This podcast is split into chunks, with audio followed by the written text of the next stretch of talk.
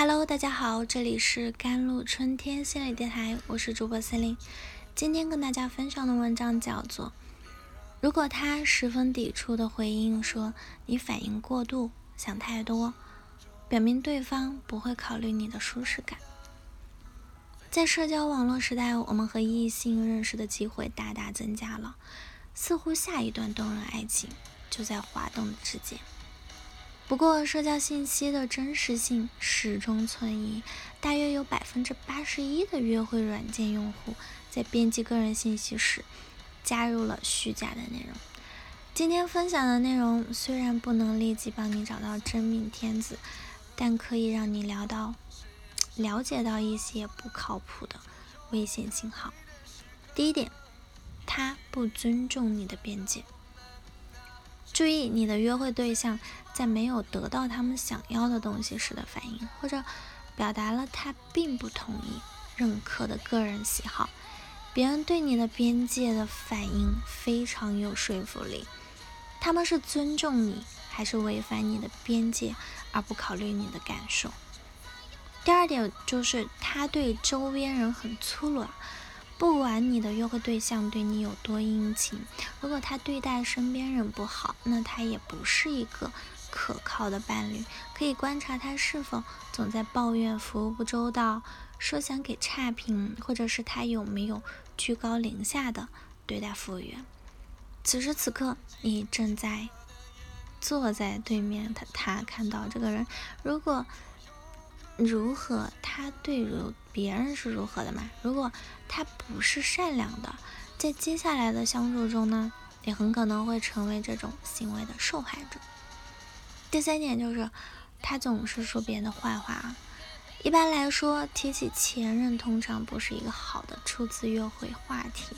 但如果对方提到了，还将他的前任称为疯子，或者用其他方式贬低，这表明。他不是一个成熟的成年人，也不太能对自己的行为负责，也不会对你负责。第四点就是他总是回避问题了。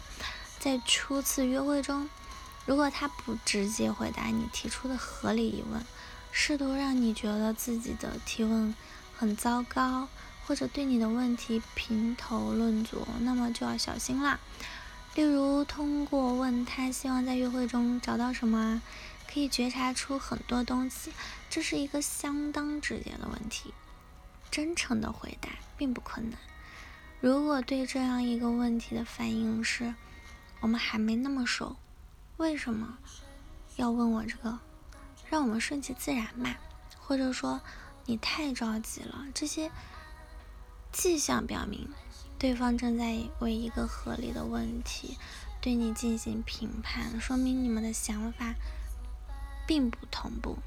第五点就是他总在看手机，除非紧紧急的情况，不然在你们约会期间，他如果总在查看手机消息啊，或者接听电话，一副总是分心的样子，这就说明他完全没有考虑到你的感受。如果你决定继续将这段关系推进下去，这样的态度将在之后的相处中产生无穷多的烦恼啦。